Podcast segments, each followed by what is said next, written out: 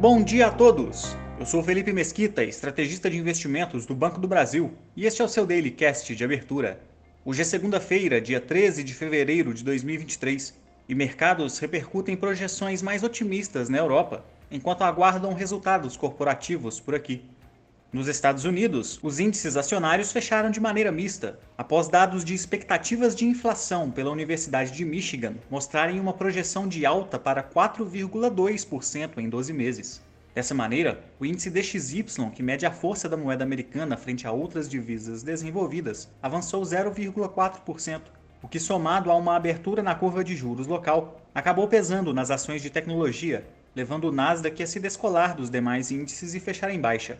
Ao longo da última sexta-feira, dirigentes regionais do Fed deram declarações em linha com uma taxa terminal de juros na casa dos 5,25%, projetando, portanto, ao menos mais duas elevações de 25 pontos base na taxa básica da entidade. Com a agenda curta hoje, o mercado volta suas atenções aos dados de inflação ao consumidor medida pelo CPI, que serão divulgados nesta terça-feira.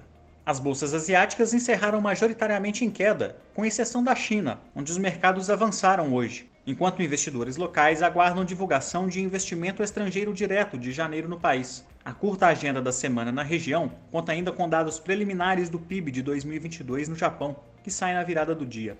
Os mercados europeus operam em leve alta agora na parte da manhã, após relatório da Comissão Europeia projetar um aumento no crescimento do PIB do bloco de 0,3% para 0,9% em 2023, além de realizar um corte nas projeções de inflação, que deve ficar na casa dos 5,6%, o que seria uma desaceleração significativa do nível atualmente apresentado na União Europeia. Amanhã serão divulgados dados preliminares do PIB de 2022 da zona do euro. No Brasil, o dólar chegou a abrir em alta, mas arrefeceu o movimento e recuou 1,08%, terminando cotado a R$ 5,22. Já o Ibovespa encerrou em leve alta, puxada pelos papéis ligados ao petróleo, que subiu no mercado internacional após a Rússia anunciar um corte em sua produção, na ordem de 500 mil barris por dia no mês de março, o que equivale a aproximadamente 0,5% da produção global da commodity. A agenda de hoje conta com reunião trimestral do Banco Central com economistas, além dos balanços de Banco do Brasil e Carrefour após o fechamento do mercado.